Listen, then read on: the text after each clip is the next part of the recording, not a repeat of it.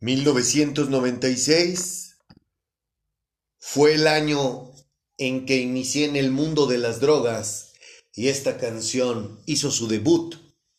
Causó un gran furor en mí y en mi vida loca. Hoy lo sigue causando, pero de una manera muy diferente. Y todo se lo debo a Dios. 27 años después, aquí me tienes, eufórico por la misma canción, pero con Dios en mi corazón. Las cosas han cambiado y han cambiado para bien. Y todo es gracias a Dios. El Dios de la Biblia, el Dios del que yo hablo, es un Dios que tiene interés de tener una relación personal contigo. Tú eres un espíritu al igual que Él. Y la relación con Él es completamente espiritual, no religiosa. Gracias por escucharnos. ¿Quieres conocer a Dios? Estás en el podcast indicado.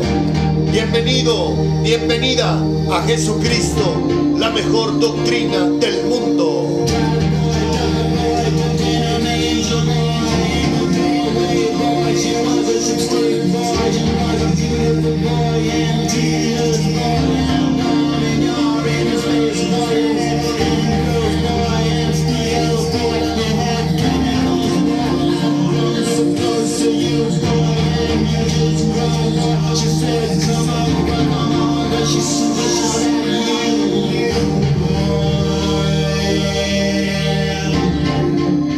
A Él no le interesa tu exterior, a Él le interesa tu interior.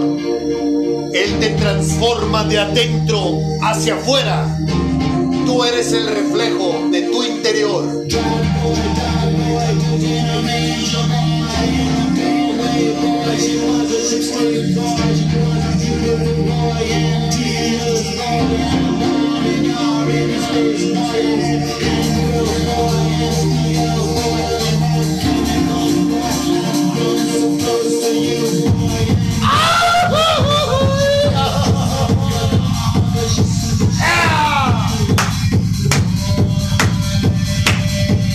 ¿Qué tal chicas y chicos?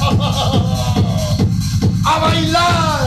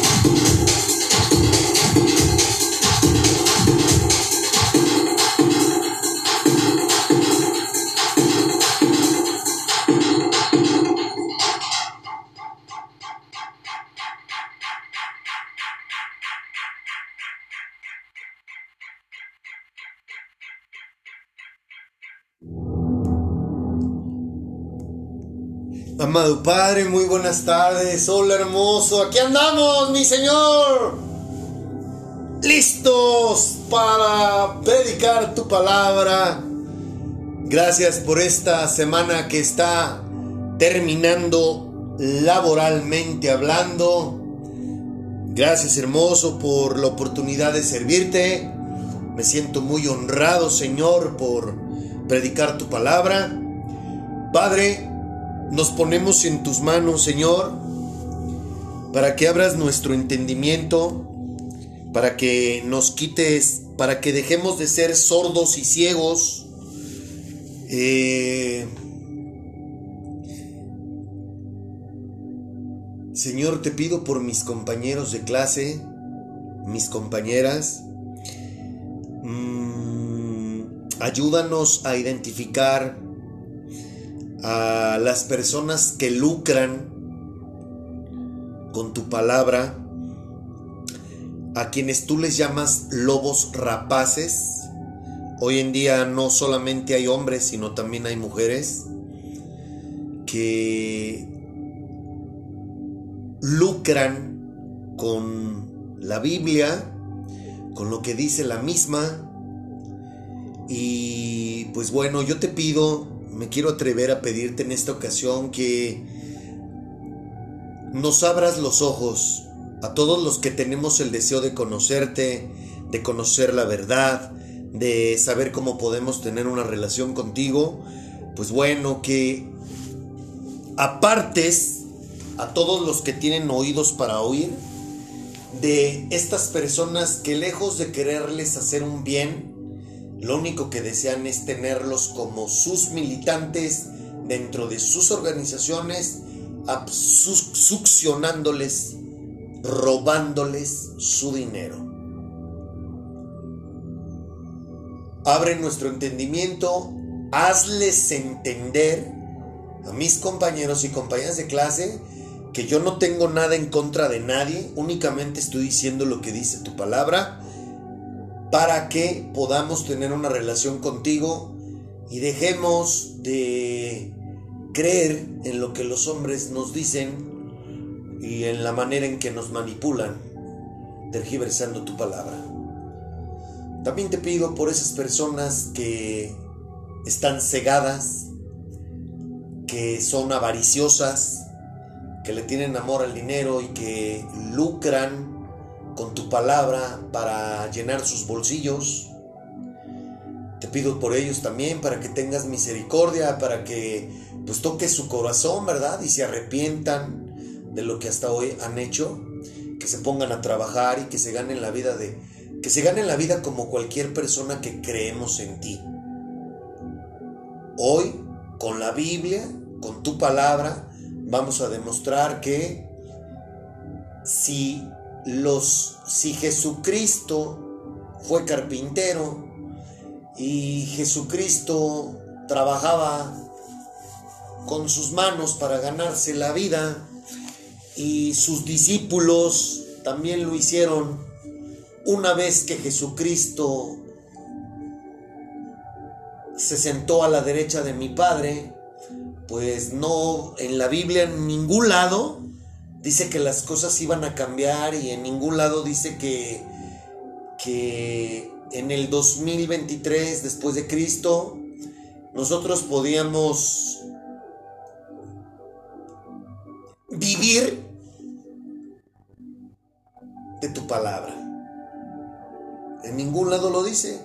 Y por esa razón es que me atrevo a, que, a pedirte que tengas, que les abras los oídos y los ojos a los lobos y lobas rapaces para que dejen de hacer lo que están haciendo y no se condenen ellos mismos. Me atrevo a pedírtelo en el nombre de mi Señor Jesucristo. Por favor, Espíritu Santo, acompáñame en este día para que seas tú quien habla a través de mí. Por Jesucristo, mi Señor, te lo pido, Padre. Amén.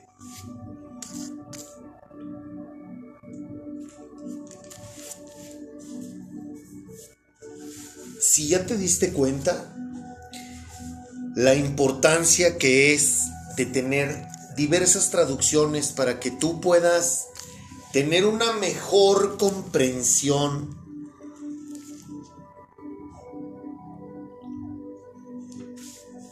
de lo que está escrito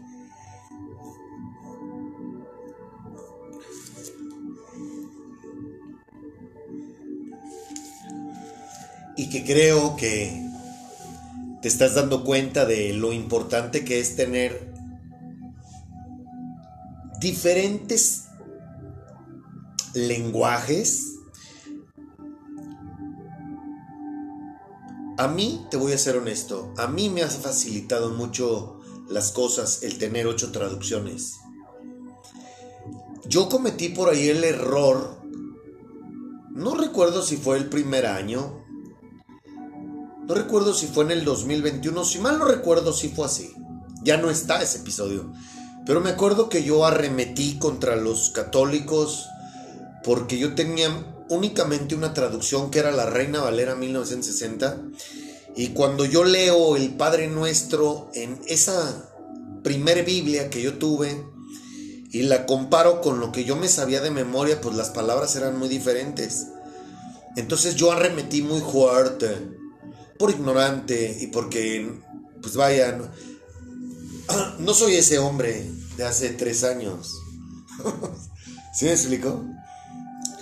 Entonces, hoy me doy cuenta de los errores tan garrafales que cometía.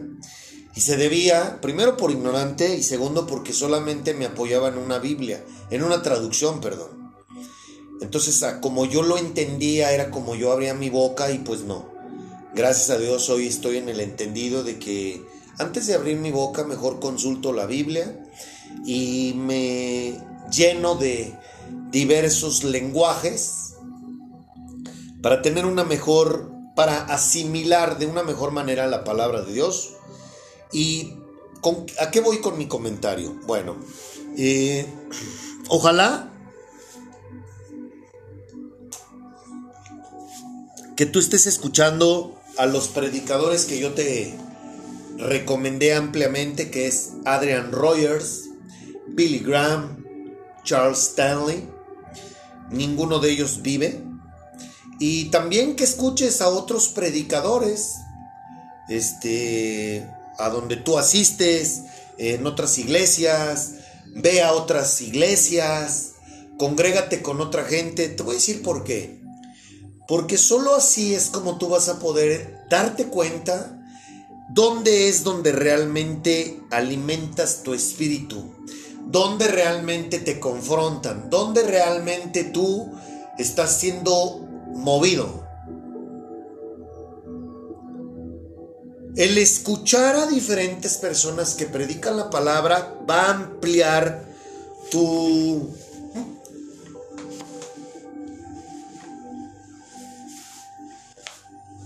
Ayúdame, Padre. Vas a tener una mejor comprensión de la palabra. Y no estás expuesto a mentiras, a la interpretación de un solo hombre con respecto a la Biblia, respecto a la palabra de mi Padre. Tú no tienes un compromiso con absolutamente ningún hombre. Tú tienes un compromiso con Jesucristo. Y tu Padre espiritual es Jehová y tu Maestro espiritual es Jesucristo. Así que tú tienes completa libertad. En la Biblia, escúchame bien, en la Biblia en ningún lado dice que tienes prohibido alimentar tu espíritu a través de diversos predicadores. Así que por tu bien, por tu desarrollo espiritual, yo te invito a que escuches a diferentes predicadores. Vuelvo a repetirlo, con la finalidad de que tengas un desarrollo espiritual y una mejor comprensión de la palabra. Escuchar solamente a una persona y leer una sola traducción, te doy mi palabra que te va a convertir en un hombre o una mujer muy, muy limitados. ¿De acuerdo? Tu lealtad, tu fidelidad es hacia Cristo, no es hacia los hombres. No permitas que te engañen. Una persona que te dice que tú perteneces a ellos es un indicio de que es una loba o un lobo rapaz. Tu lealtad es con Cristo, no con los hombres. ¿De acuerdo?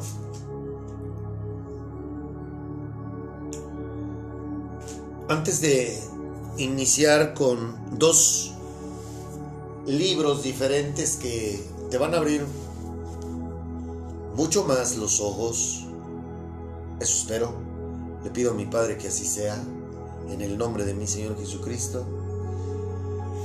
No nos vayamos. Quiero resumir lo que hemos hablado en la semana pasada y esta. Con una pregunta muy sencilla. Esta pregunta la única persona que conoce esta respuesta eres tú. Y por supuesto, mi Señor Jesucristo.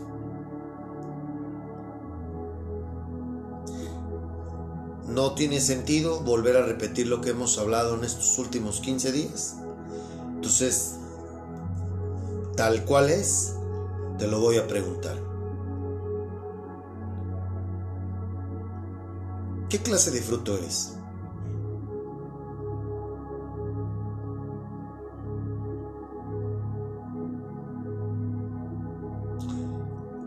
cual sea tu respuesta, si es un fruto malo, bueno, pues es momento de ponerte a trabajar en ti de la mano de el Espíritu Santo. Y por otro lado, también es muy probable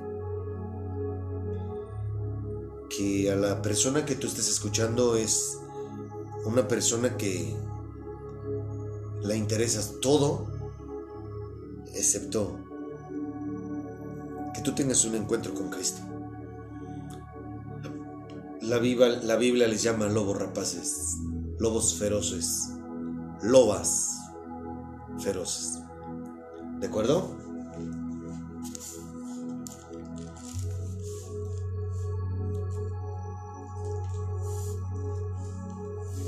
¿Has escuchado líderes religiosos que se dedican a estar atacando a otros líderes que no son precisamente de su congregación y que son y que pertenecen a otras religiones diferentes a la que ellos son.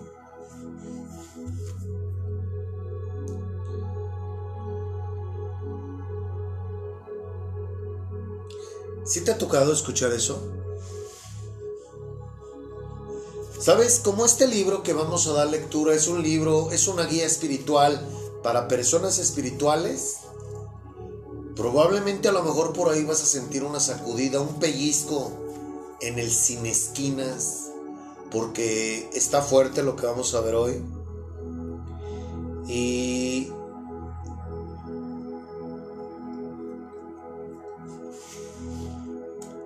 pues no nada más tu líder, sino tú. Si a ti te gusta estar discutiendo de que si la Virgen María, de que si los este los santos, que si la confesión de pecados, que si la oblea, eh, que si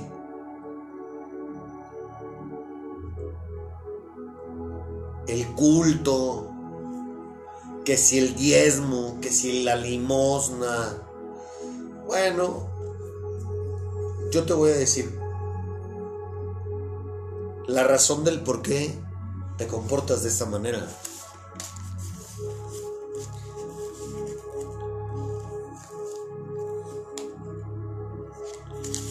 Una persona, un siervo de Dios, no puede andar en el mitote, no puede andar peleándose con la gente.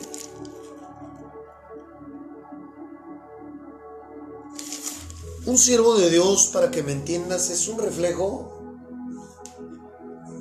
de Cristo aquí en la tierra. Obviamente,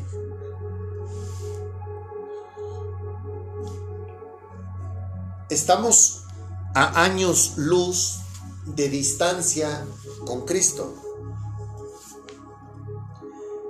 Pero, como se supone que el Espíritu Santo está dentro de nosotros, y es Él quien nos guía y nos da la unción para hacer esto, pues se supone que por lo menos debemos de ser hechos a semejanza de Él. Debemos de comportarnos de una manera similar a Él. No con esto quiere decir que somos ángeles aquí en la tierra, no. No, somos personas imperfectas, somos personas pecadoras, pero que somos personas que Él nos usa como instrumentos. ¿De acuerdo?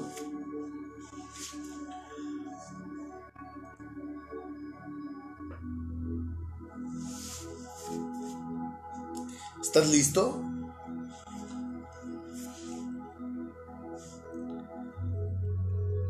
¿Estás listo para escuchar algo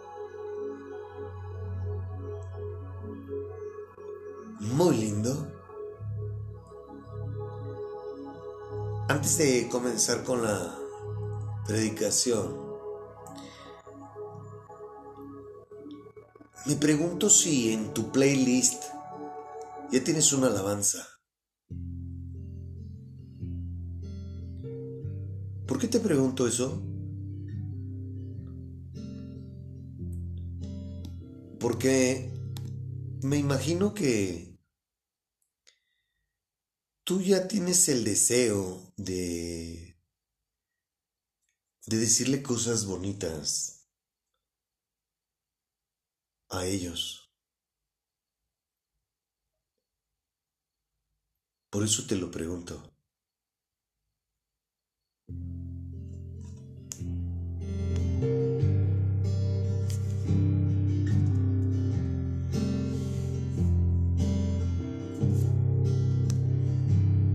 El consuelo para el corazón que llora.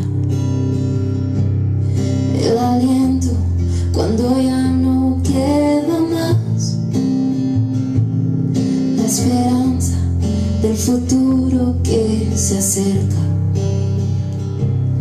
La confianza de que todo pasará. Tú la paz que superan. Discúlpame.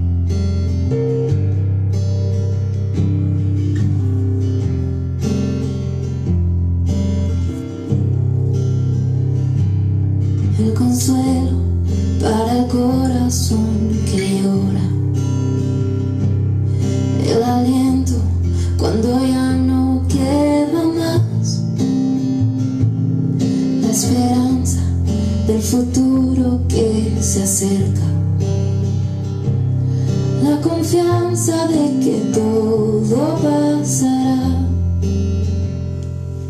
Tú la paz que supera entendimiento. Tú la fuerza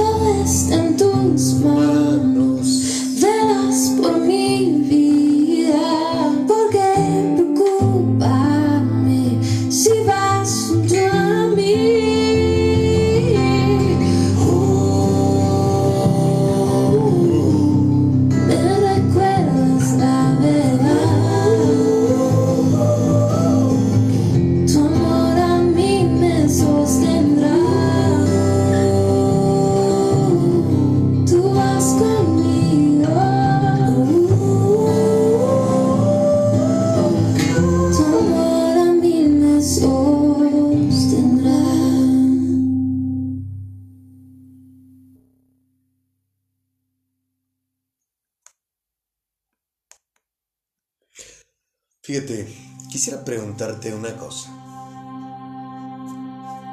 Para que veas cómo estamos cómo está corrompida la gente que predica la palabra de Dios.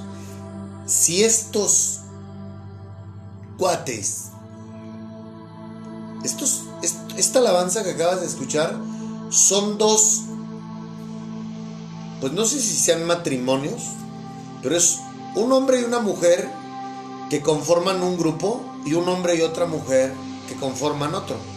Hicieron una fusión y el resultado es esta hermosa alabanza. Y la mezclaron e hicieron algo bonito. Bueno, ¿por qué una persona que tiene una unción fuerte del Espíritu Santo no se une con otra para predicar el Evangelio? La respuesta es sencilla, porque son negocios individuales. No les interesa crear discípulos, les interesa tener sus propios negocios, les interesa el protagonismo, les interesa todo excepto poner el nombre de Dios en alto y hacer discípulos para mi Señor Jesucristo. Vamos a empezar con la traducción latinoamericana. Nos vamos a ir al capítulo de Segunda de Timoteo, así se llama el libro, Segunda de Timoteo, capítulo 2, versículo 24. Dice así. Un servidor del Señor no debe ser peleador, sino comprensivo con todos, buen pedagogo, paciente en las incomprensiones. Reprenderá a los rebeldes con dulzura. Quizá Dios les conceda que se conviertan y descubran la verdad liberándolo, liberándose de los lazos del diablo que los tiene sometidos a su voluntad. Qué interesante que la misma Biblia está asentado que Satanás nos tiene sometidos en la voluntad de Él. Híjole, te soy honesto, se me ocurrió la pésima idea de prender un incienso aquí en el cuarto. Me están llorando los ojos, ya, se, ya me constipó la nariz. Porque pues es un aroma fuerte, penetrante. Y no sé por qué chingado se me ocurrió hacer esto. A lo mejor en un lugar abierto puede ser que no me afecte tanto, pero aquí ya me está afectando. Y discúlpame, me está picando un poquito por si me escucho un poco raro. Y no le puedo abrir porque se escuchan los ruidos de la calle. Si de por sí así se oyen. Pronto tendremos un estudio. Bueno, y ya no voy a volver a cometer este error. Esta es la primera traducción.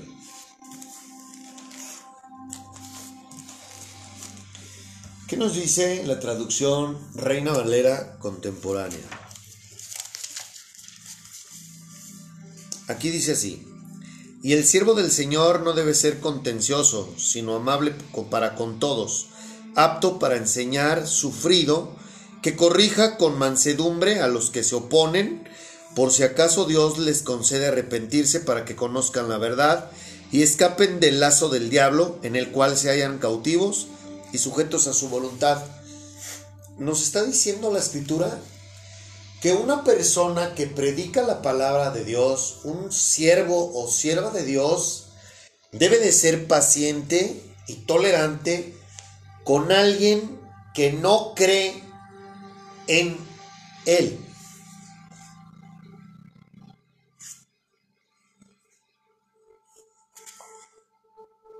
¿Sí? ¿Por qué te imaginas que dice esto? ¿Cuál es tu hipótesis, tu suposición de que Dios nos pide que seamos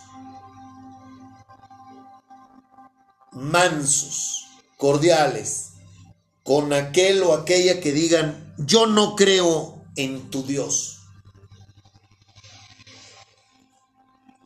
La respuesta es muy sencilla.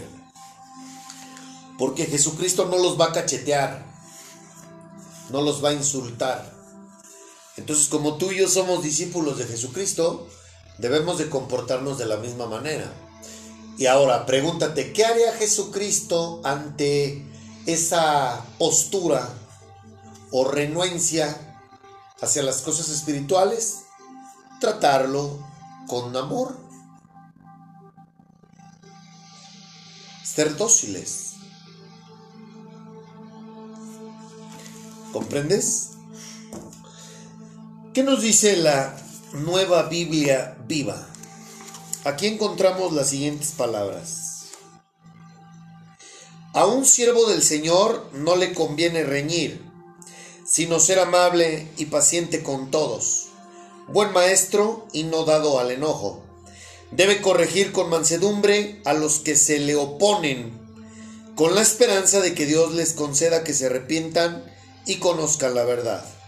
De esta manera, volviendo en sí, escaparán de los lazos del diablo que los mantiene esclavizados y sujetos a su voluntad. Quisiera hacerte una pregunta. ¿Tu líder religioso le gusta estarle echando mierda a otros predicadores? ¿Sabes por qué quité todos los, los, la mayoría de los predicadores que yo te compartí en mi perfil de Telegram,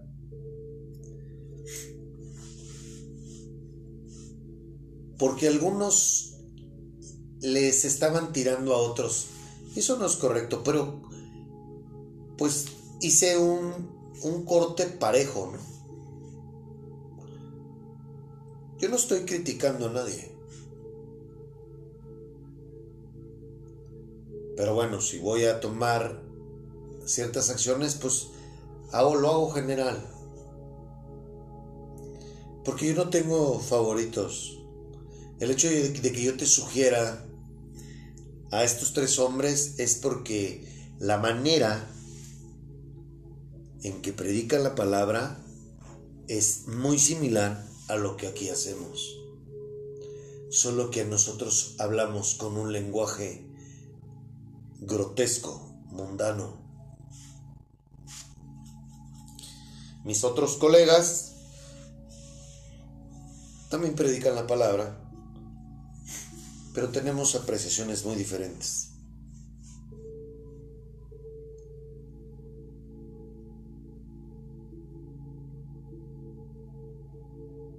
Entonces fíjate bien lo que te voy a invitar a que reflexiones. Ayúdame, Padre.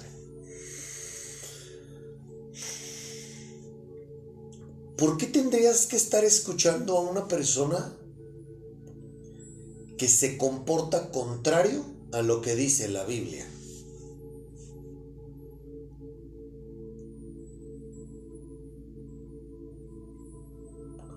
Si en YouTube tú ves un video de un líder religioso, llámese sacerdote, este apóstol, profeta, eh, pastor, maestro, líder espiritual, el adjetivo que tú quieras y gustes y ellos mismos se pongan.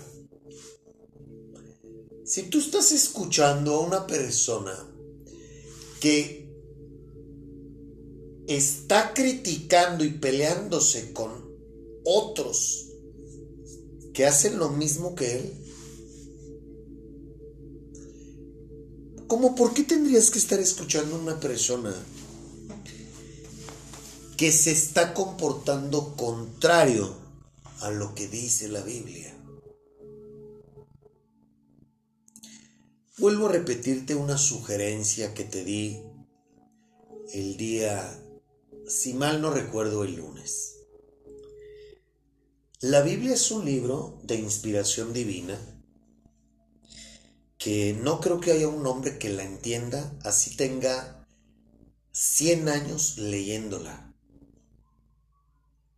No lo creo, lo dudo.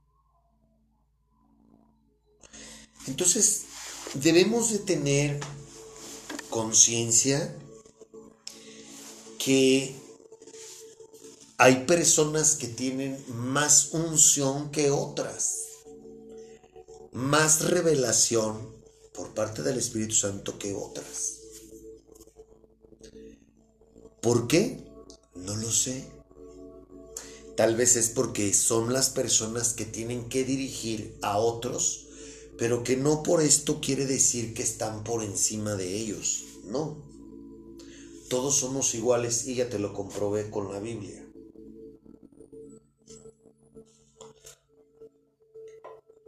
¿Cierto? Entonces,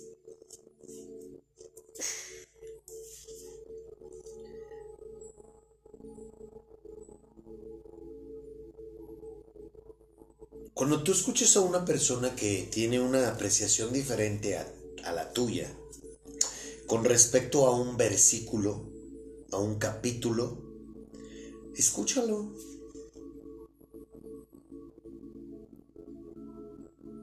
Pero si es diferente, no tienes por qué atacarlo. El problema está en que tergiversen la Biblia para, por poner un ejemplo, quitarte tu dinero. Que no digan las cosas como son, sino más bien a medias. Ahí sí, cuidado. Pero si es una persona que tiene una revelación que quizás tú nunca habías escuchado, date la oportunidad de escucharlo.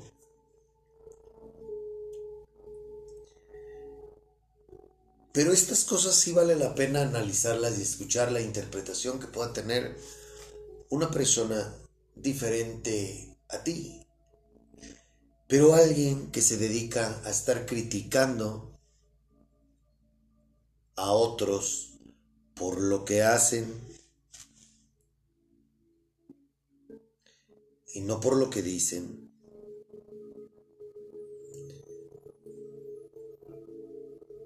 Y que les gusta estar peleándose. Te pregunto, ¿cómo por qué tienes que estar escuchando a alguien así?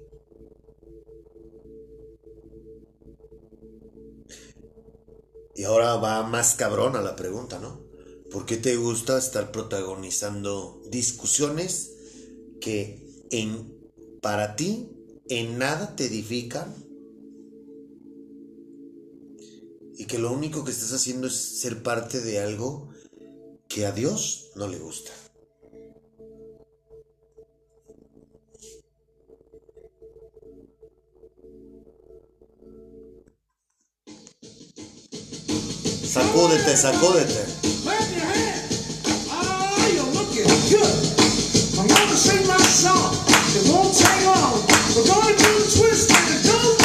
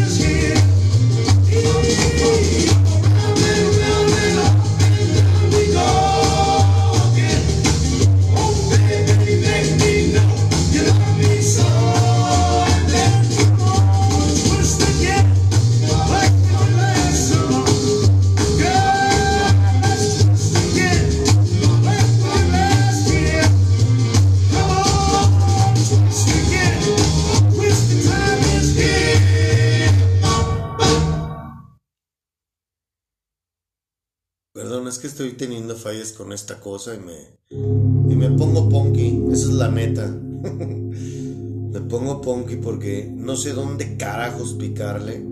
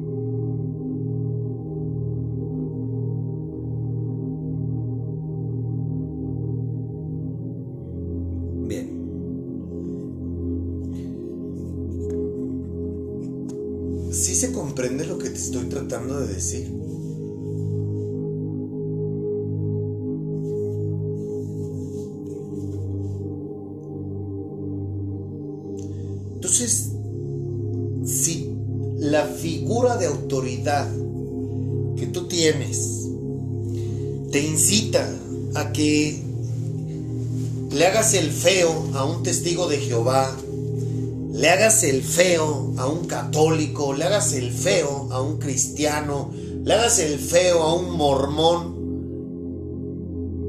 Como nada de eso existe en la Biblia, ninguna de estas mamadas existen en la Biblia. La Biblia no te habla de religiones. Y tú tienes a tu cabecilla, a tu figura de autoridad y se la pasa de mitotero y alegando con otras personas con respecto a lo que dice su religión y lo que dice la otra. ¿Para qué estás ahí? ¿Qué haces ahí?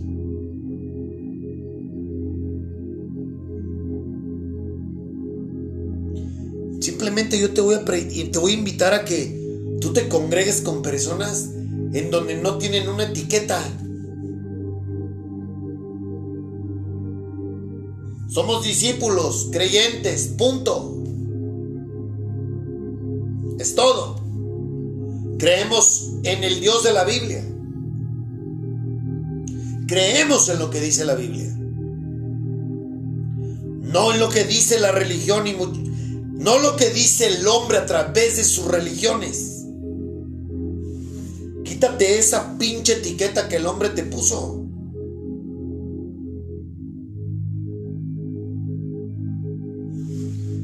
Vamos a leer la traducción Reina Valera actualizada. Repito, libro Segunda de Timoteo, capítulo 2, versículo 24.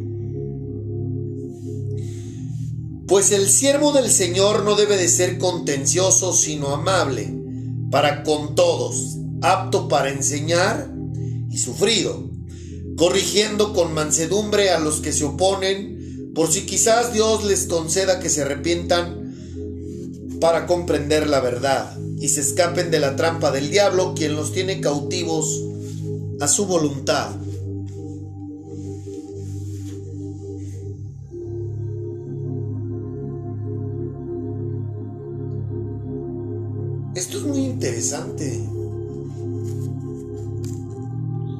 Porque te pregunto,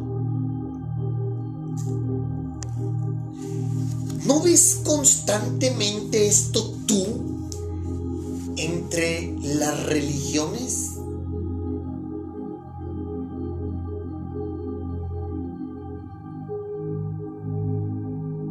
Entre los representantes, entre los líderes.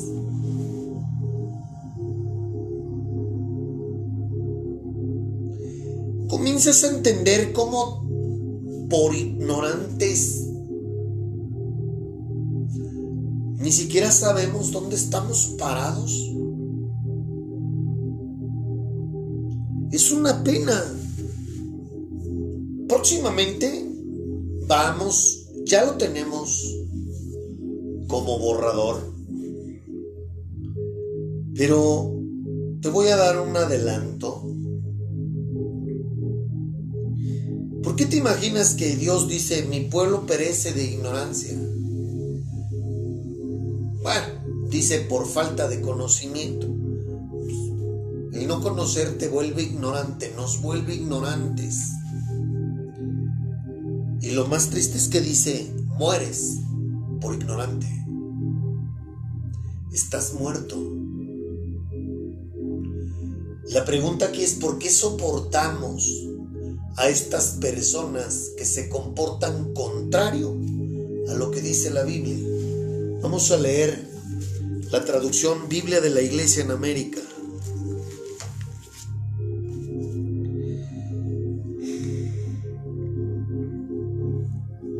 Un servidor del Señor no debe de ser conflictivo sino amable con todos, apto para enseñar, paciente en las pruebas y capaz de instruir con humildad a los adversarios, confiando que Dios les conceda la conversión para que conozcan la verdad.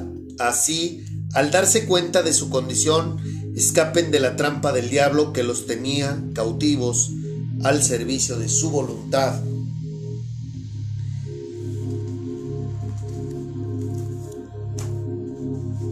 Con humildad a los que no creen.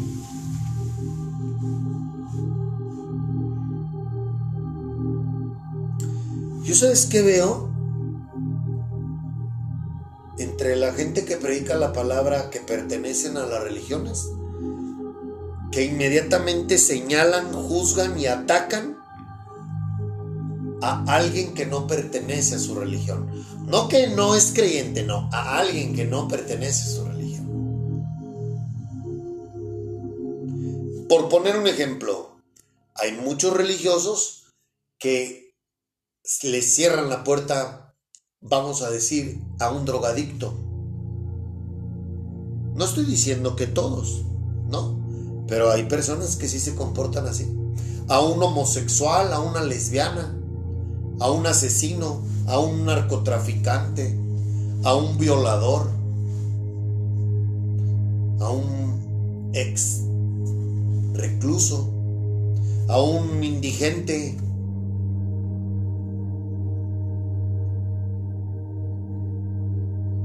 No.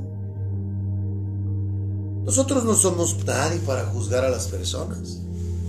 Y Dios puede transformarlos. Pero ¿cómo puede acercarse una persona a nosotros? Si somos buenos para el prejuicio, para la crítica, para creernos más que al que, que de quien estamos enfrente. ¿Tú crees que le van a dar ganas de querer conocer a Dios?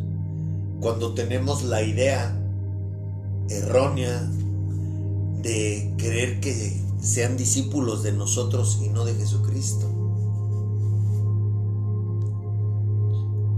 ¿Ya viste cómo todas las instrucciones de Cristo tienen una razón de ser?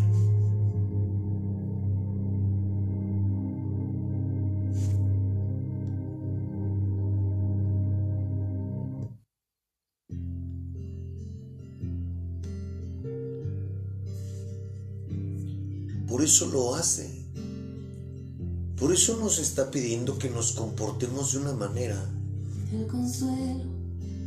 como Cristo lo haría. El aliento cuando ya no queda más. La esperanza del futuro que se acerca. La confianza de que todo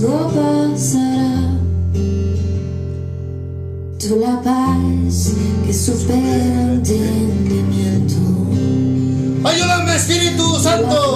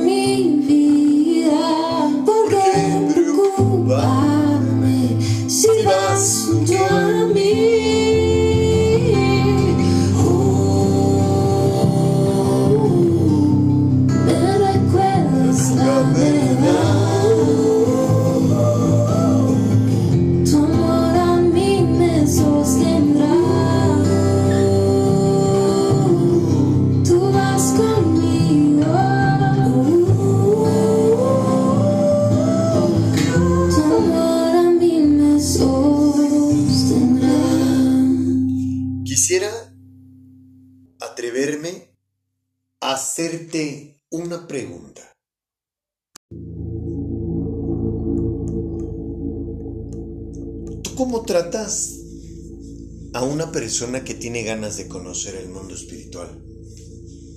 Claro, porque no nos enfoquemos nada más al, a tu líder. Tú, se supone que tú eres un siervo o una, o una sierva de Dios. ¿Tú cómo tratas a esas personas?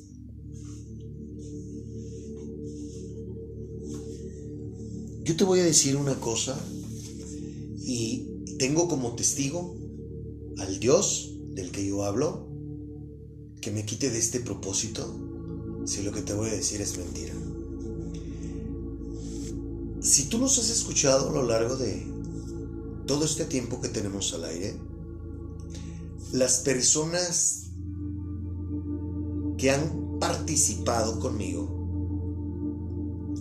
son personas que yo he intentado hablarles del mundo espiritual con amor, con paciencia, con respeto, pero sin omitir la verdad.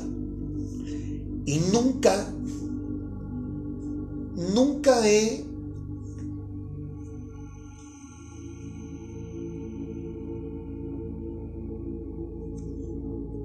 nunca he hablado con alguien por el cual yo tenga que salirme de la verdad para poder atraerlo a él, hacia él, ¿no? ¿Por qué? Porque yo no engaño a las personas. Yo soy muy claro en de qué se trata esto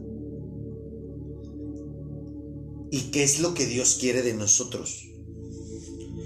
¿Cómo debemos de comportarnos? ¿Cómo debemos acercarnos a Él para tener un desarrollo espiritual?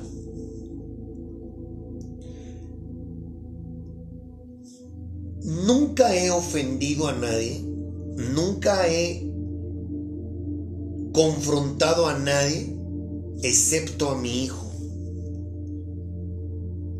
A mi hijo sí.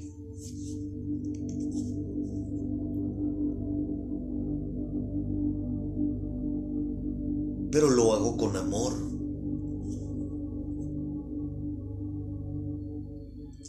Sostenido en la palabra de Dios. ¿Se comprende? Esa es la única persona que yo he confrontado con la Biblia en la mano. No en la mano, literal, vaya.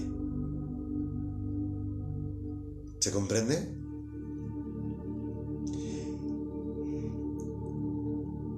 Una cosa es cómo me expreso yo aquí, lo intenso, lo efusivo, lo que tú quieras, el adjetivo que tú quieras darme.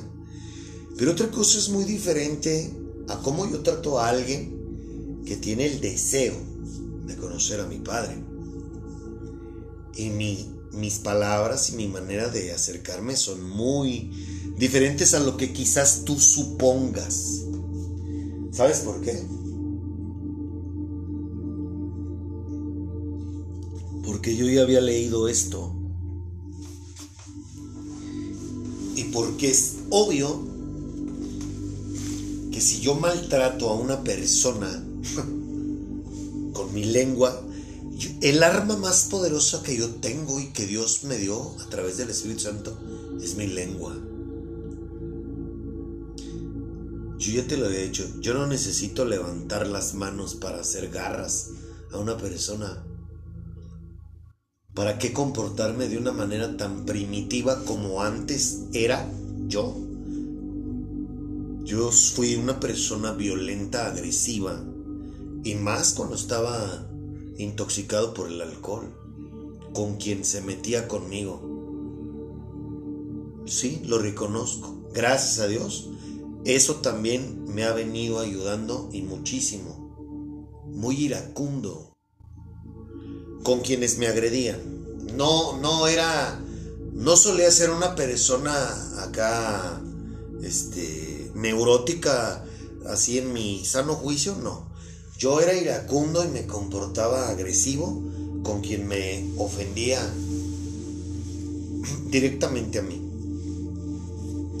Y tan primate que pues me iba a los golpes, ¿no? Por ignorante y pendejo. Pero a lo que voy es que este libro es muy claro. Este libro dice, oye, tú trata con amor a las personas. Y más a quienes desean conocerme. Ayúdalos. Ayúdalos a, a encontrar su libertad a través de mí. Me refiero a Él. ¿Sí?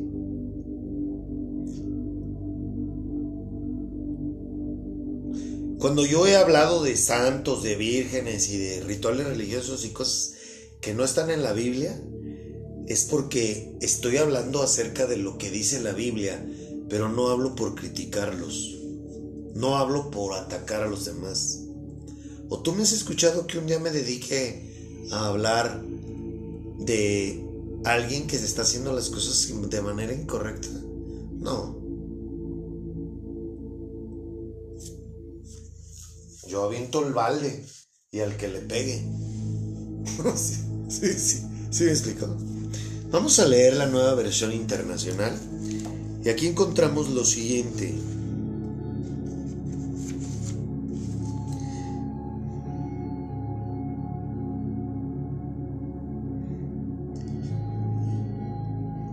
Y un siervo del Señor no debe andar peleando, más bien debe ser amable con todos capaz de enseñar y no propenso a irritarse.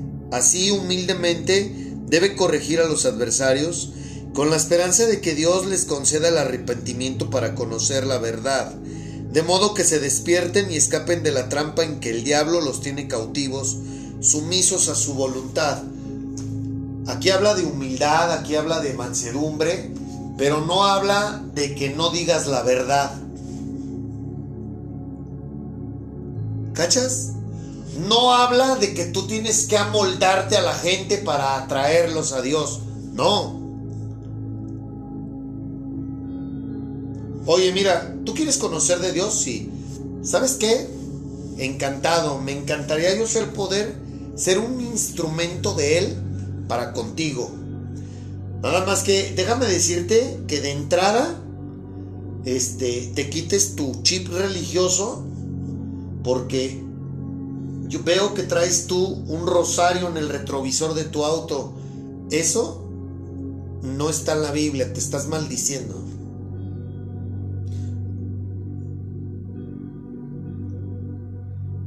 Veo que tienes una Virgen de Guadalupe aquí en la sala de tu casa. Quítala, tírala, porque eso te está maldiciendo. ¿Sí se comprende? Con amor, con amor.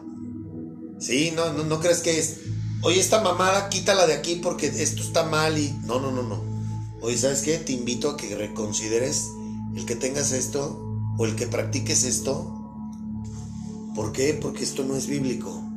Y te estás maldiciendo tú y todos los, todos los que viven aquí adentro. ¿Cachas? ¿Qué nos dice la Reina Valera 1960 al respecto? Porque el siervo del Señor no debe ser contencioso, sino amable para con todos, apto para enseñar, sufrido, que con mansedumbre corrige a los que se oponen, por si quizá Dios les conceda que se arrepientan para conocer la verdad y escapen del lazo del diablo en que están cautivos a voluntad de él. ¿Cachas? No es una sugerencia. Lo que te estoy leyendo no es una sugerencia. Es una orden. Y por último, nueva traducción viviente. Un siervo del Señor no debe andar peleando, sino que debe ser bondadoso con todos, capaz de enseñar y paciente con las personas difíciles. Instruye con ternura a los que se oponen a la verdad. Tal vez Dios les cambie el corazón. Qué interesante, fíjate bien, ¿eh? Fíjate bien cómo el mundo espiritual no es para todos. Otra vez, no es para todos. Siéntete honrado, siéntete honrada. Porque tú sí lo eres.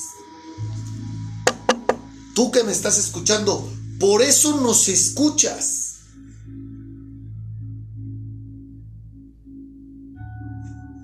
Así lo veo yo. Por eso nos estás escuchando. Pero ¿qué crees? Te tengo una muy mala noticia. Si tú nada más escuchas, pero no haces, ya te la pelaste, pues.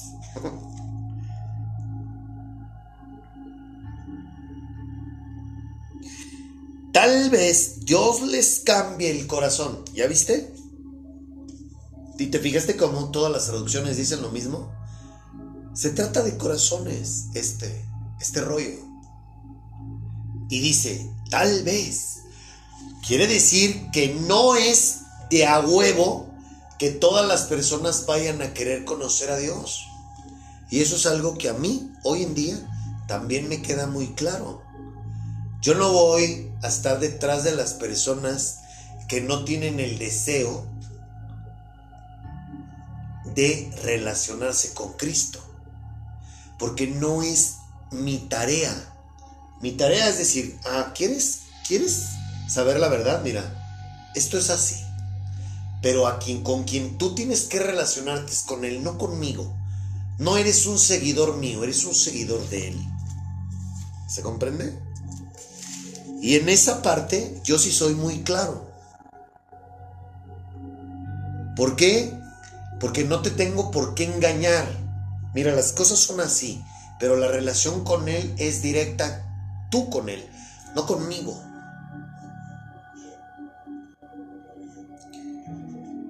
Tal vez Dios les cambie el corazón y aprendan la verdad.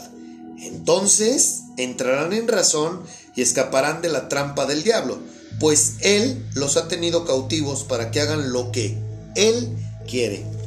Así o más claro, aquí es una prueba más de que Satanás hace con nosotros lo que se le da su puta gana. ¿Por qué? Porque mientras no tengamos nosotros un encuentro con Cristo, estamos expuestos por completo a que seamos esclavos de Él.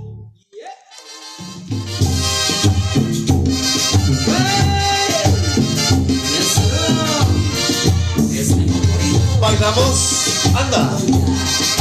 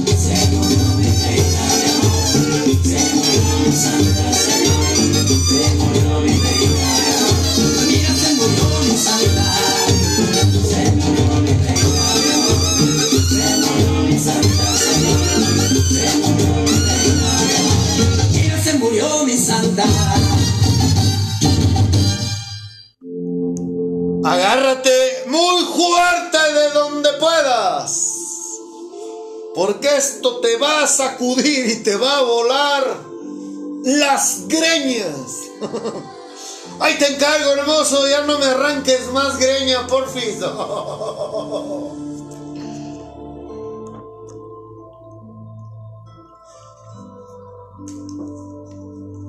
Vamos a comenzar. ¿Por dónde comenzamos ahora?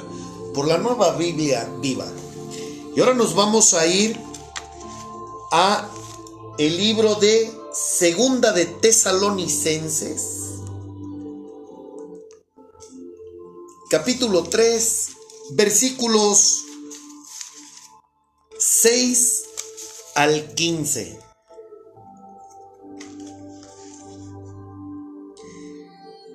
Fíjate bien, ¿eh? escucha muy bien.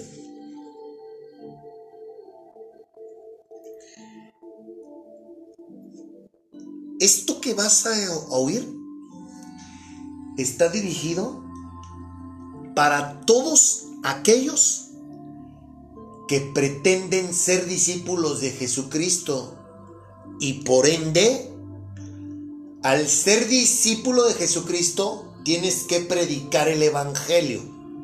¿Se comprende? Ayúdame, hermoso. Y como este libro, estas instrucciones están escritas desde hace dos mil años, bueno, los apóstoles, Pedro y compañía, y posterior a ellos, Pablo, bueno, todos ellos, que era lo que hacía, era preparar a más personas para que hicieran discípulos de Cristo. Y esto está vigente hasta el día de hoy. Esto no fue exclusivo, esto no fue para esa gente que aparece en este libro. No, esto es vigente para todos los que agarramos este libro y que nos atrevemos a predicar el Evangelio. ¿Comprendes esa parte? Ok.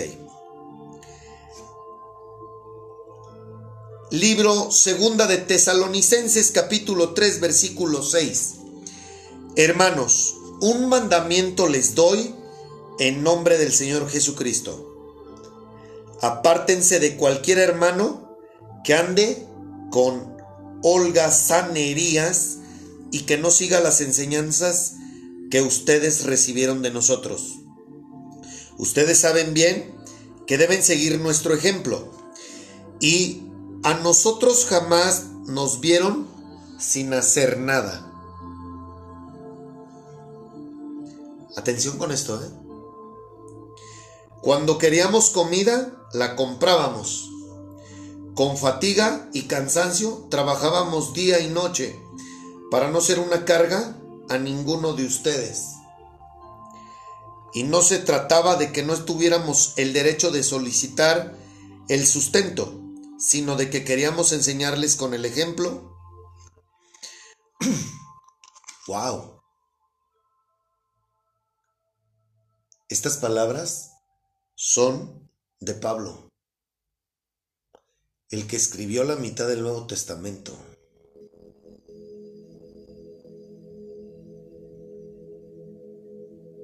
Mucha atención con lo que estás escuchando.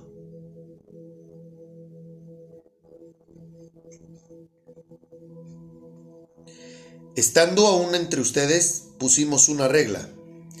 El que no trabaja, que tampoco coma. Sin embargo, nos hemos enterado de que algunos de ustedes no trabajan y se pasan la vida sin hacer nada.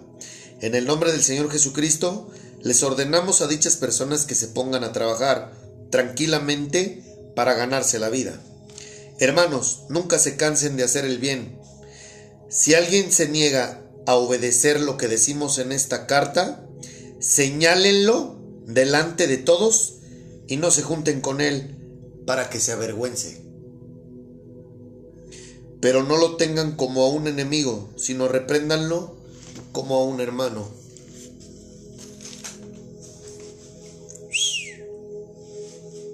Gracias Señor por tu palabra.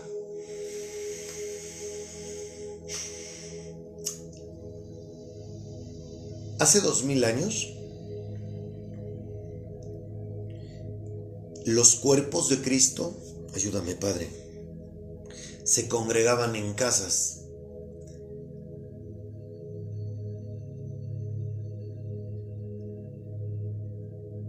Los cristianos de hace dos mil años, una vez que Jesucristo fue crucificado y subió con mi hermoso, con mi Padre, los cristianos se congregaban en casas. Y en, las, en estos cuerpos que en la Biblia les llama iglesias, la iglesia eres tú y yo. El templo somos tú y yo. Entonces nos reuníamos para escudriñar la palabra, para edificarnos, para convivir entre nosotros como hermanos en Cristo para apoyarnos y luego haz de cuenta, está en la Biblia, pero no lo vamos a hablar hoy. No te lo voy a demostrar hoy. En la Biblia, Pablo estaba en una de las iglesias y les dice, necesito juntar lana entre ustedes que están con buena solvencia para llevárselas a otro cuerpo en el que no están tan bien económicamente y también para ayudar a los pobres. Y ellos apoyaban a los otros y luego el dinero, si había hermanos que estuvieran pasando necesidad de lo que ellos juntaban, porque como papá dice que nosotros demos, compartamos lo que Él nos da, bueno, como somos una familia y somos un cuerpo, pues todos queremos que estemos, todos queremos estar bien. No unos bien y otros en el piso, no. Entonces, esa lana se repartía de una manera equitativa para que todos estuviéramos, estuvieran bien. Te lo voy a demostrar con la Biblia. Y ahora que hablemos de lo del bautismo, que es el tema que sigue, pero antes voy a hablarte de algo que es muy importante para que entiendas por qué voy a hablar del bautismo, pero no te lo pierdas, es el próximo, esto lo vamos a hablar el próximo lunes. Va a estar con huevos. Eh,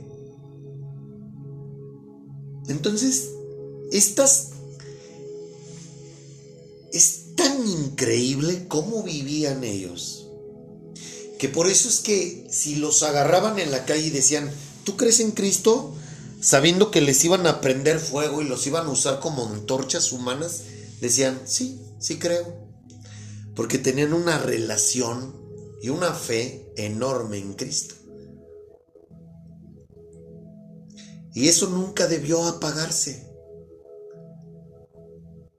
Gracias a Dios que nos está dando la oportunidad de encender de esa manera como hace dos mil años a su iglesia.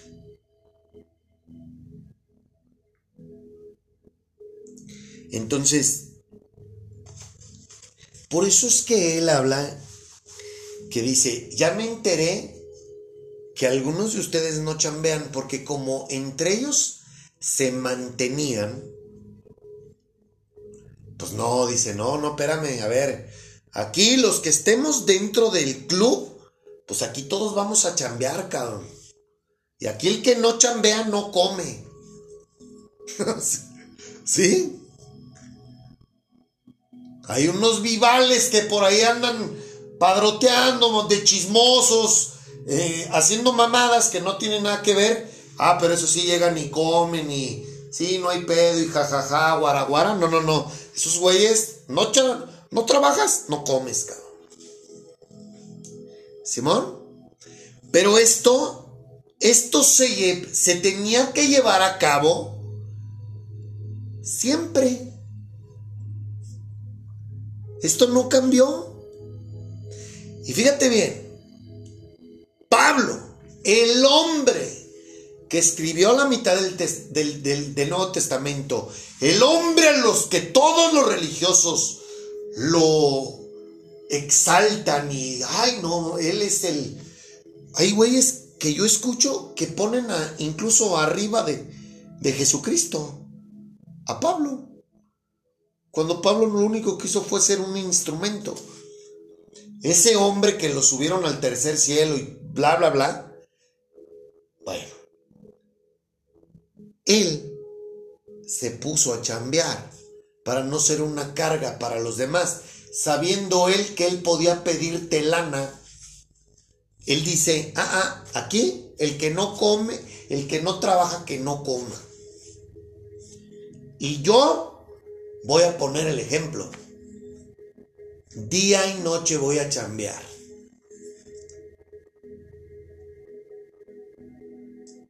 Para ganarme mi sustento. ¿Cómo han cambiado las cosas, no?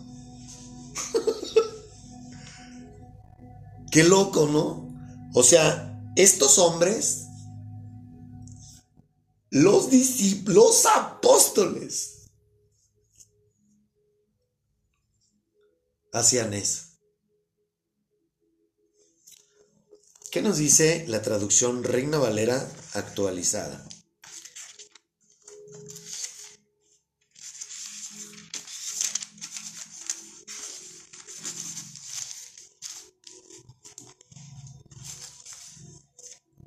Hermanos, en el nombre de nuestro Señor Jesucristo les ordenamos que se aparten de todo hermano que viva desordenadamente y no siga las enseñanzas que ustedes recibieron de nosotros. Ustedes mismos saben cómo seguir nuestro ejemplo, porque nosotros no vivimos entre ustedes de manera desordenada, ni comimos el pan de nadie sin pagarlo, sino que día y noche trabajamos muy duro y sin descanso para no ser una carga a ninguno de ustedes. Y no es que no tuviéramos derecho de hacerlo, sino que quisimos darles un buen ejemplo a seguir. Cuando estábamos con ustedes, también les ordenamos esto. Si alguno no quiere trabajar, que tampoco coma. Y es que no hemos, nos hemos enterado de que algunos de ustedes viven desordenadamente y no trabajan en nada. Y se entrometen en lo ajeno. A tales personas les ordenamos y exhortamos por nuestro Señor Jesucristo que simplemente se pongan a trabajar y se ganen su propio pan. Y ustedes, hermanos, no se cansen de hacer el bien. Si alguien no obedece a lo que en esta carta decimos, señálenlo y no se junten con él para que se avergüence, pero no lo traten como enemigo, sino aconsejenlo como a un hermano. ¿Ya te fijaste qué, qué, qué club, qué clase de club eran las iglesias de hace dos mil años?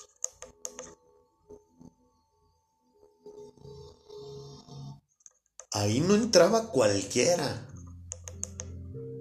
Tenían que estar al pie de la letra de lo que decía el manual de vida, de lo que se predicaba. No se andaban con mamadas eran o fríos o si no, o calientes o fríos, pero ¿sabes qué? Si eres frío, pa' afuera, cabrón. Eso es lo que te estoy leyendo. Ah, no, no, ¿sabes qué? Yo quiero, yo quiero ser cristiano aquí mientras estoy reunido con ustedes, pero a la hora que me salgo de con ustedes, a la chingada, yo sigo siendo la misma, la misma clase de persona que soy. No, no, no, espérate, güey. Tú no puedes estar viviendo de una forma desordenada y como a ti se te da tu puta gana. No, aquí te vas a aplicar, cabrón. Y si no haces lo que, lo que el libro dice, te voy a avergonzar delante de todos. Eso es lo que te está, nos está diciendo. Y no te vamos a hablar, güey. Por ojete, por desobediente. Hoy, en las congregaciones te dicen, no, no, no, no levantes la mano. Eso arréglalo en tu casa, que nadie se entere. ¿Y sabes qué? Si eres un hijo de la chingada de la puerta para afuera, no hay pedo, tú ven, congrégate y da tu dinero. No, a ver, ven, mi cabrón, ven. Ven, tú, tú, Juanito, ven. Que andas de infiel, que andas de borrachito, que andas jalándotela, que andas transeando, que andas. No, ¿sabes qué? para afuera, cabrón. Es más, miren, este compa anda de lujurioso, este compa le anda haciendo, anda queriendo engañar a su esposa señálenlo. Avergüénzate, cabrón, porque no eres, eres una vergüenza para nosotros como miembro de este cuerpo, de esta iglesia. Eran clubs donde se reservaban el derecho de admisión, eran clubs VIP. Ahí no entraba cualquier cabrón. Hoy, tú es eso? Claro que no. Más simplemente te pregunto yo a ti. Si tú eres un güey que la neta no te apegas a lo que dice la Biblia y eres parte de una congregación y nadie te dice nada y tú andas como si nada y no hay pedo, pues, perdón por lo que te voy a decir, pero ni eres creyente, ni eres discípulo y te congregas con puros hipócritas, igual que tú. Esa es la verdad. No te estoy insultando. Y no me estoy sintiendo yo más santo que tú o mejor que tú. No. Por eso es que yo te he dicho, yo estoy buscando gente que quiera formar un cuerpo en donde hagamos las cosas como las que te estoy leyendo. Ah, no sabes que a mí me da hueva, a mí me da vergüenza. Yo no quiero hacer las cosas tal cual las dice la Biblia. No importa. Habrá gente que sí. Hay que tener paciencia. Paciencia, nada más. Mientras tanto, seguimos estudiando. Vamos a leer la traducción latinoamericana.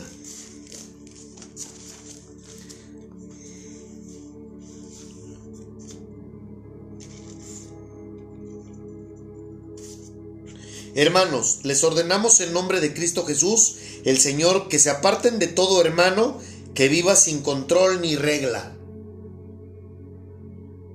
O sea, hace un güey, un cristiano carnal, un cristiano que lo único que hace los domingos es ir a pararse ahí dos horas y entre semana hace lo que se le da su pinche gana.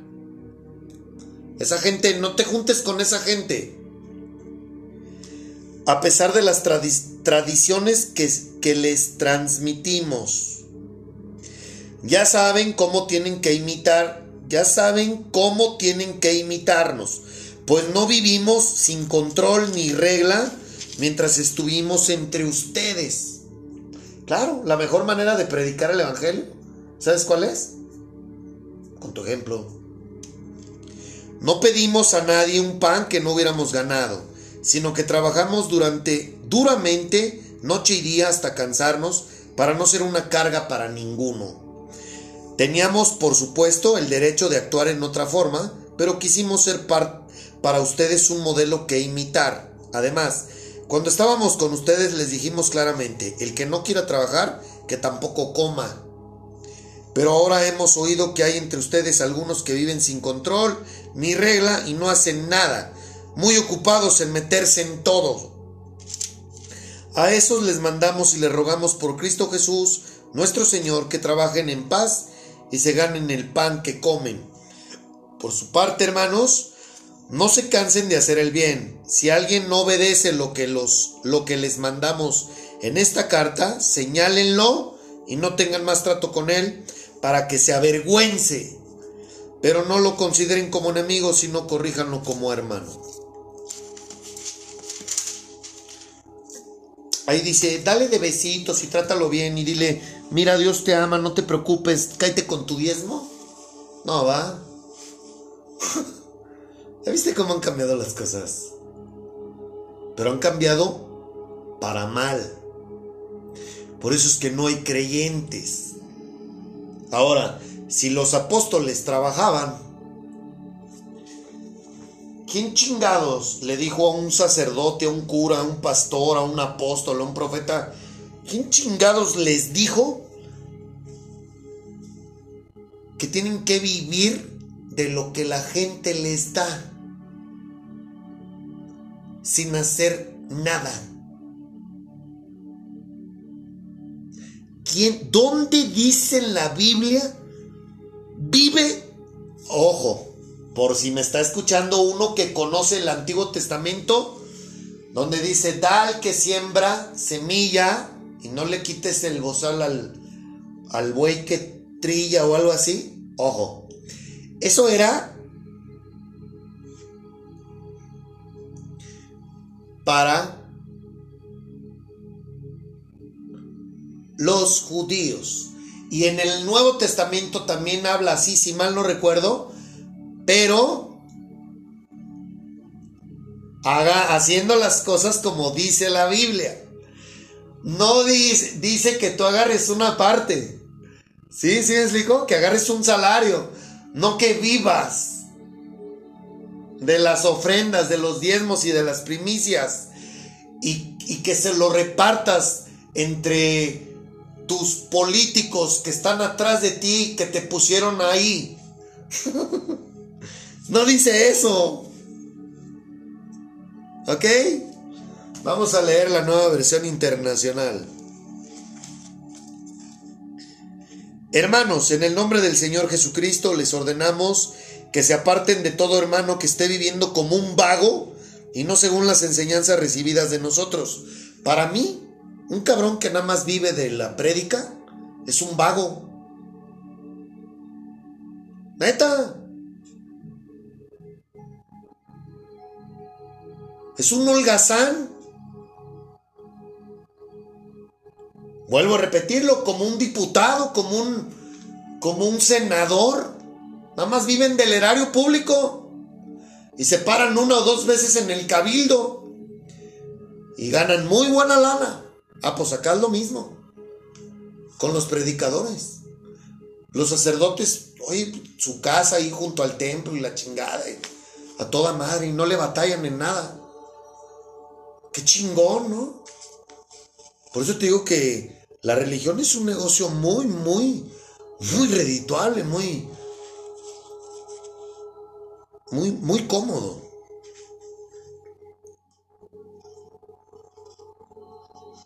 Ustedes mismos saben cómo deben seguir nuestro ejemplo.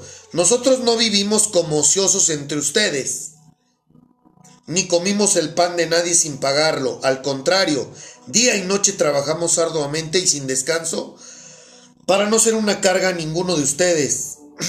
y lo hicimos así no porque no tuviéramos derecho a tal ayuda, sino para darles buen ejemplo. Por ejemplo, porque incluso cuando estábamos con ustedes les ordenamos el que no quiera trabajar que tampoco coma.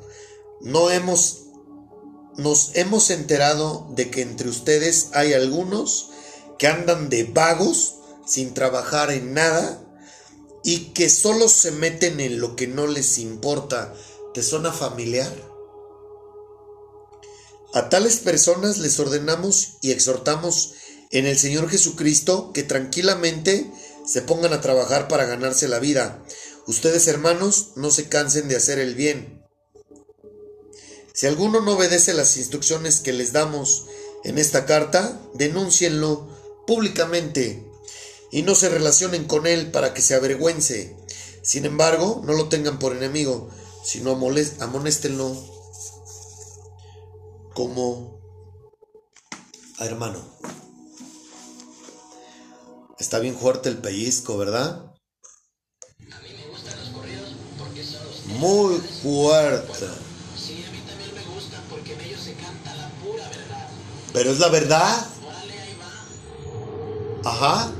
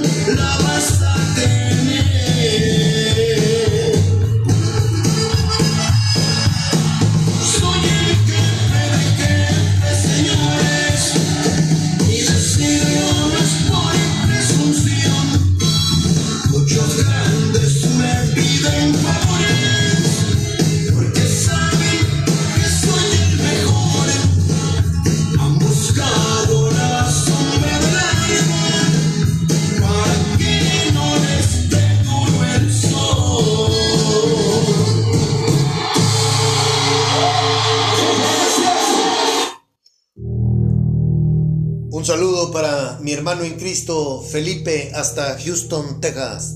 Gracias por escucharnos.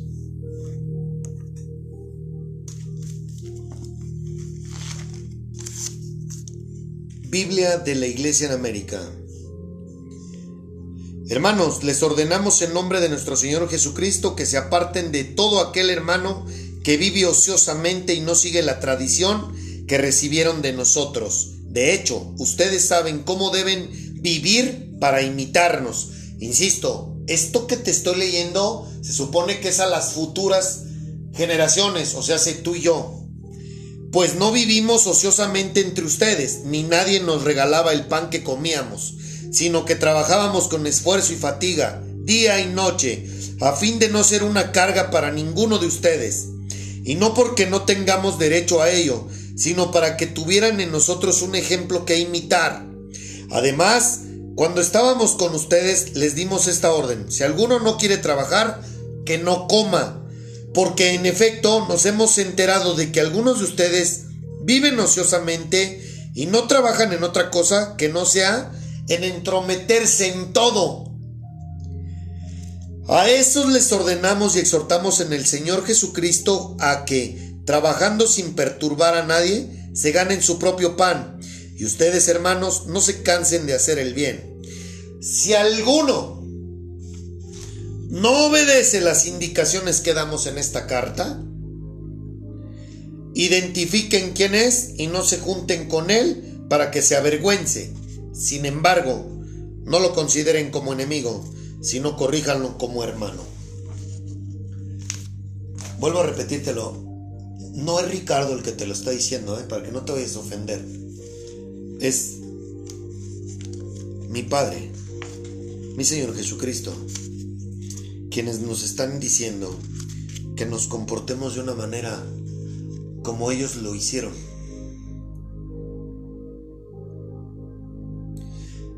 Y quiero decirte una cosa, esto que te estoy leyendo, estos versículos, se titulan El deber de trabajar. ¿Será que Él nos conocía? Que nos advierte y nos deja estipulado en esta carta, oigan, hay que hacer lo que dice la Biblia y además hay que trabajar. No quiero que anden de haraganes. No tienen por qué andarse metiendo en asuntos de sus hermanos y de chismosos. No, no, no. Ustedes ocúpense de lo suyo, pónganse a trabajar para que no sean carga de nadie. Y cuando él dice, nosotros tenemos derecho, pues obviamente se refiere al Antiguo Testamento y a lo, que respecta con referencia al diezmo. Sí, pero ellos dicen, ah, ah, nosotros tenemos ese derecho, pero ¿qué crees? No, no lo voy a ejercer. Mejor, ¿sabes qué? Te voy a enseñar con el ejemplo. Aquí hay que trabajar para ganarse la vida. ¿Cachas? Nueva, digo, Reina Valera actualizada. Sin embargo, os mandamos, hermanos, en el nombre de nuestro Señor Jesucristo, que os apartéis de todo hermano que ande desordenadamente y no conforme a la doctrina que recibieron de parte nuestra. Vosotros mismos sabéis de qué manera debéis imitarnos, porque no hemos vivido desordenadamente entre vosotros, ni hemos comido de balde el pan de nadie. Más bien, trabajamos arduamente hasta la fatiga de noche y de día, para no ser gravosos a ninguno de vosotros, no porque no tuviésemos autoridad, sino para daros en nuestras personas un ejemplo a imitar.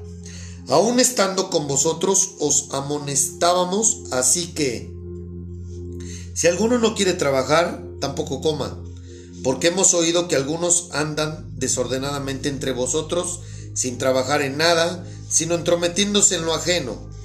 A los tales les ordenamos y les exhortamos en el Señor Jesucristo que trabajando sosegadamente coman su propio pan.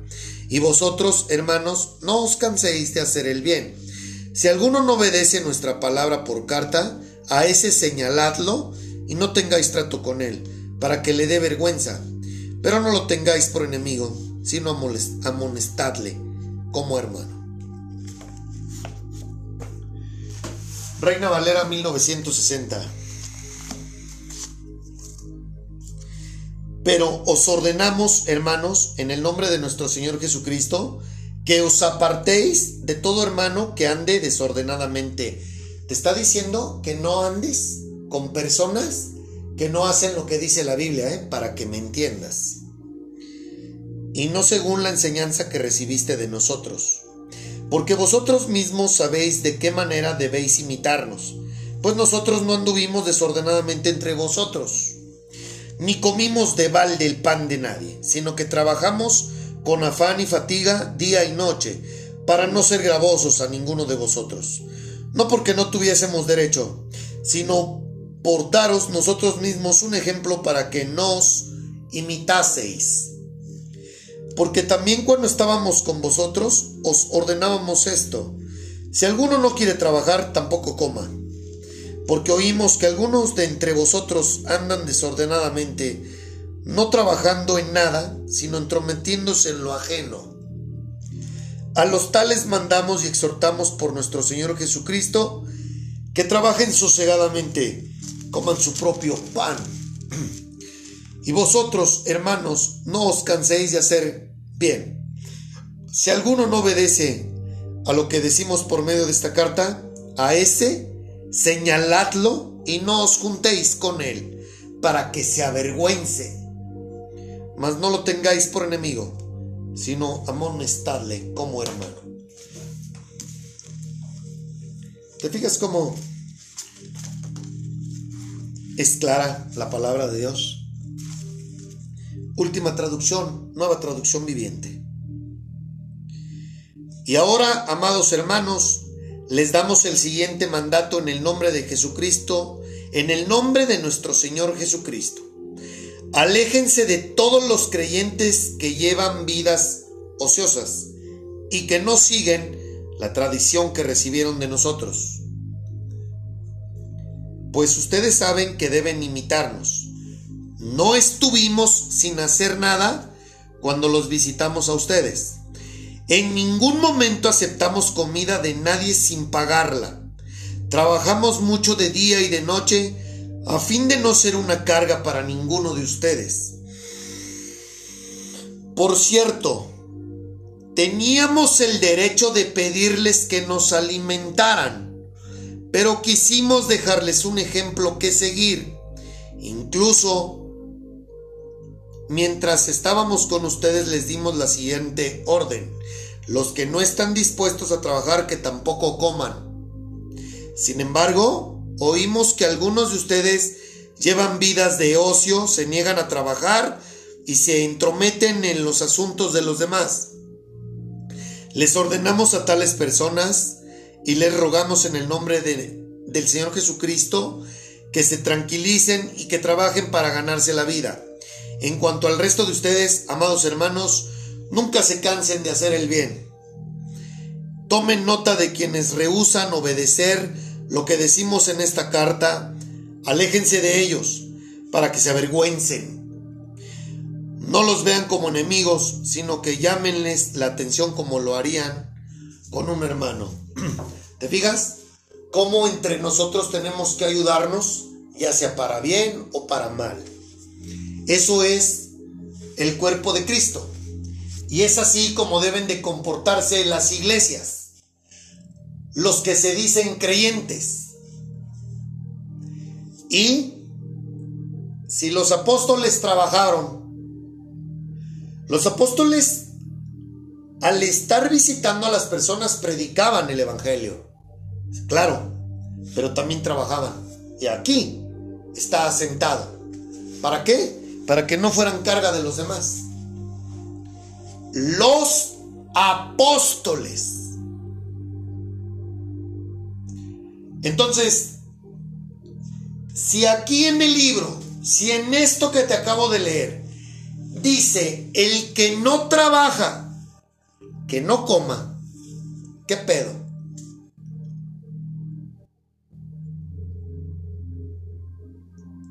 Te pregunto, ahora ojalá que hayas comprendido lo que te pregunté el lunes. ¿A qué se dedica tu líder religioso?